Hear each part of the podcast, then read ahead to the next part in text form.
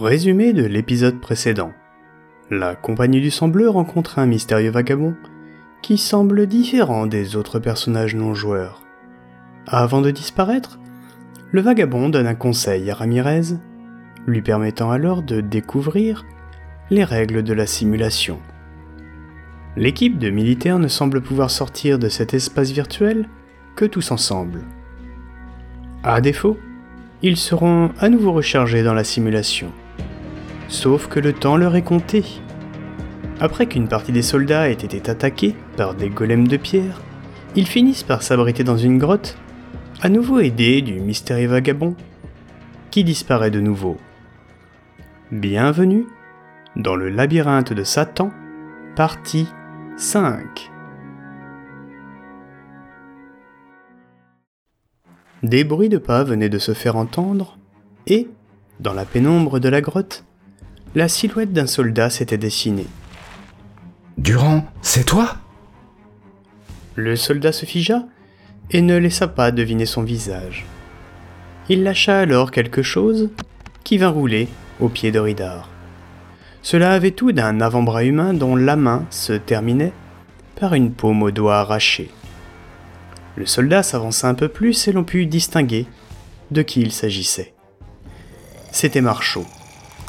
Sa démarche était chancelante, ses yeux étaient révulsés, et sa mâchoire tremblotait si fort et si rapidement que cela provoquait un claquement de dents à vous en glacer les sangs. Tous ici avaient déjà vu un film de zombies, et il n'en fallut pas plus pour qu'ils se saisissent de leurs armes et commencent à tirer. Mais dans l'obscurité et encore sous l'effet de la panique, il n'avait en revanche pas remarqué que Marchaud était suivi par l'autre moitié de la compagnie. Et ses membres avaient eux aussi rejoint le club des morts vivants. Quelques heures plus tôt, après le départ de Ramirez avec la moitié de l'équipe, Marchaud s'était relevé d'entre les morts et avait commencé à attaquer ses frères d'armes. Ils eurent beau lui tirer dessus, sans résultat. Durand, amateur de films de zombies, eut la sage idée de lui tirer une nouvelle balle dans la tête. Cela n'eut que pour seul effet de détourner l'attention de Marchaud, qui lui sauta dessus et lui arracha la gorge avec les dents. Quelques secondes plus tard, Durand se releva, lui aussi sous la forme d'un zombie, et attaqua ses compagnons. Il ne fallut pas plus de deux minutes avant que toute l'équipe de Durand ne soit plus elle-même et se mette en marche vers le reste des vivants. La grotte, dans laquelle s'était abritée l'équipe de Ramirez, était parcourue de multiples galeries. Alors débordés par les zombies qui les attaquaient de toutes parts, Ridar hurla. Fumi Mettez vos masques et barrez-vous À peine avait-il dit ces quelques mots qu'il lança deux grenades fumigènes, dont la fumée fut si épaisse qu'elle empêcha de voir quoi que ce soit et brouilla ainsi les sens des zombies. Chaque soldat s'engouffra alors dans la galerie la plus proche de lui. Tandis que chacun faisait savoir qu'il était en sécurité, Rida prépara un demi-pain de C4 qu'il lança ensuite au milieu de la horde afin de l'éliminer pour de bon. Évidemment, il se doutait que cela risquait de causer un éboulement, mais il n'avait pas de meilleure solution sous la main. L'explosion éparpilla sur les parois de la grotte ce qui restait des corps virtuels de leurs collègues, provoquant dans la foulée l'éboulement redouté et séparant les soldats. Messieurs, vous allez bien? Demanda Ramirez par radio. Ce à quoi les soldats répondirent successivement par l'affirmative. RS RAS RS Quelques coups, contusions et morsures par-ci par-là, mais rien de grave pour des gars de leur acabit. Bravo Ridar C'était risqué mais bien joué. Avec plaisir, mon lieutenant. Par contre, euh, je commence à vraiment trouver ça de plus en plus inquiétant. Nos avatars ne sont pas censés se ranimer si l'on meurt dans la simulation. Morel surenchérit. Moi aussi. J'espère que c'était qu'un seul coup de la simulation. Car si elle aura transformé le cerveau en macaroni, je donne pas cher de notre peau si des soldats enragés avec une fringale de cannibale se réveillent juste à côté de nos corps.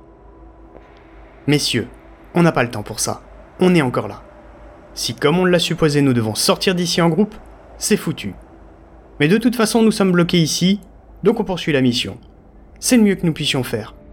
Le premier objectif, c'est de sortir d'ici et de nous retrouver à l'extérieur. Bien, mon lieutenant. Cela faisait environ 20 minutes que Ramirez arpentait seul la galerie sombre et tortueuse quand une lumière bleutée commença à se refléter sur les parois. Il continua d'avancer, prudemment, arme à la main, en s'approchant de plus en plus de la source lumineuse. Quand vint le moment de découvrir l'origine de cette étrange lumière bleue, un immense flash apparut. Adaptation des paramètres de la simulation. entendit-il. À nouveau, le décor avait changé. Cette fois, aucun paysage de mort et de désolation, mais un appartement. Son appartement. Ramirez se retourna instinctivement pour voir l'embouchure de la galerie qu'il venait de quitter. Mais celle-ci avait disparu au moment où la simulation l'avait fait changer d'environnement. Sa tenue aussi avait changé, puisqu'il était à présent habillé en simple civil. Mais le plus inquiétant était ailleurs. Ramirez remarqua sur une chaise le gilet d'une jeune fille. Il s'en souvenait comme si c'était hier. C'était le gilet de sa nièce, qu'il avait élevé comme sa propre fille, là où elle l'avait laissé en sortant le jour de l'accident qui lui coûta la vie. La simulation avait décidé de faire revivre à Ramirez le pire moment de son existence. Le bruit de la sonnette retentit comme un glas, car Ramirez se souvenait parfaitement de ce que celle-ci annonçait. Après un moment de stupeur, il s'avança lentement vers la porte afin de l'ouvrir.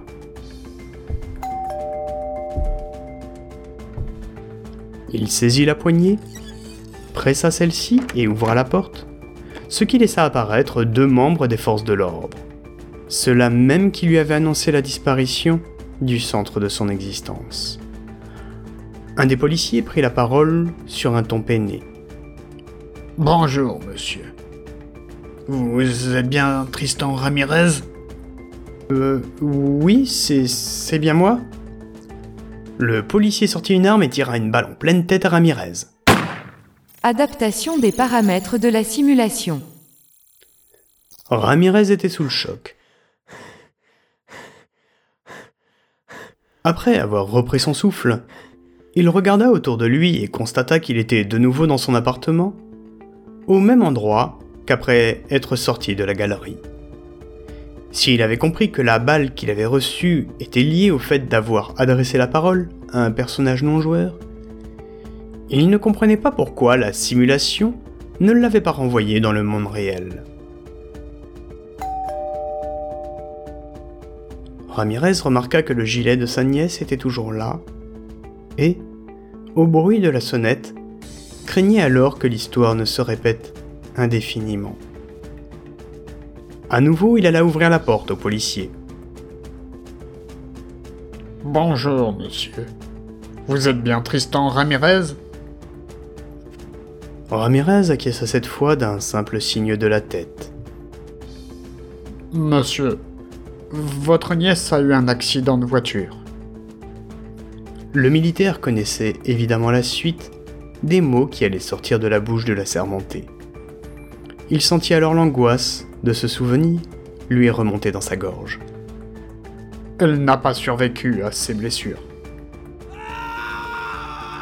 Ramirez fut pris d'une tempête émotionnelle et hurla de douleur et de colère revivant ce moment comme si c'était la première fois. Aussitôt, le policier sortit son arme et tira à nouveau une balle en pleine tête à Ramirez. Adaptation des paramètres de la simulation. La scène se répétait. Encore. Le son bleu ne savait plus quoi faire. Dans quelques secondes, la sonnerie se ferait sans doute entendre, et il était prisonnier de son pire souvenir sans savoir comment en sortir.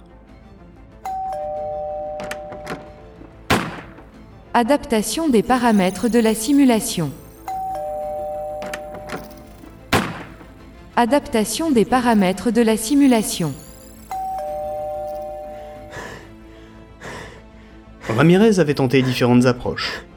Abattre le policier en premier, tenter de s'enfuir, cogner les policiers pour se faire embarquer ailleurs, rien n'y faisait, et cela se finissait systématiquement par sa mort et son rechargement. Au bout d'un moment, Ramirez abandonna et décida de ne plus ouvrir la porte.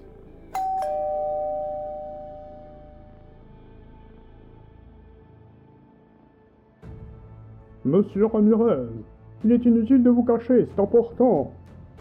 Pouvait-on entendre derrière la porte?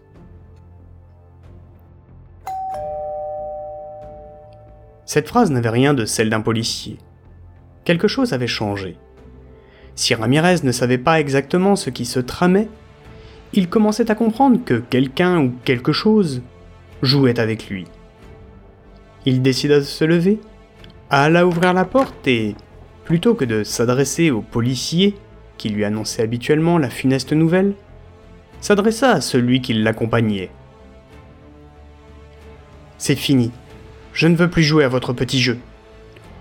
Oh oh Alors comme ça, vous avez compris lui répondit le membre des forces de l'ordre en applaudissant lentement. D'un coup d'un seul, le temps se figea, et seul Ramirez et le faux policier pouvaient encore bouger. Désolé de vous contredire, mon petit, mais vous n'avez pas tellement le choix. Mais puisque vous refusez de jouer, alors vous vous contenterez de subir. Il est temps de passer au niveau suivant. Adaptation des paramètres de la simulation.